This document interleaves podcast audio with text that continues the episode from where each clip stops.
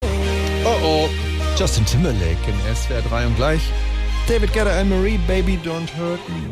Hallo, Herr Barsch. äh, Kienzle, unser Dauerpraktikant. Kienzle, was willst du? Heute bin ich hier, um dein Essenswissen zu testen. Ja, mein Essenswissen. Das klingt total spannend, aber es ist leider eine Radiosendung hier und da können wir auch nicht Und einfach unser- schon geht's los. Wenn ein Restaurant nur ein einziges Gericht anbietet, was erhält der Wirt dann?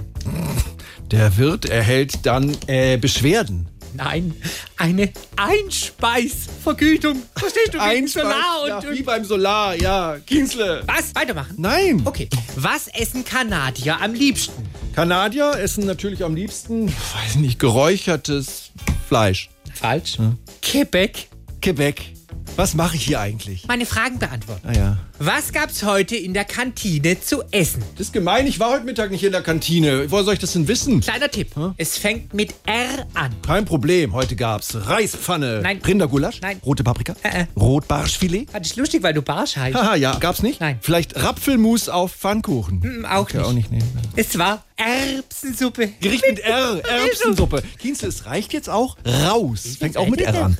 Fängt auch mit R an. Was ist denn jetzt noch? Nur noch eine Frage.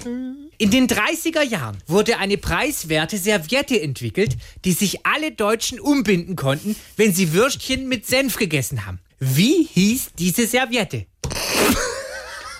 Die Erklärung ist schon so bescheuert. Die preiswerte Serviette, die sich die Deutschen in den 30ern umbinden konnten, wenn sie Würstchen mit Senf gegessen haben. Kienzle, wie hieß diese Serviette? Das war der Volkssenffänger.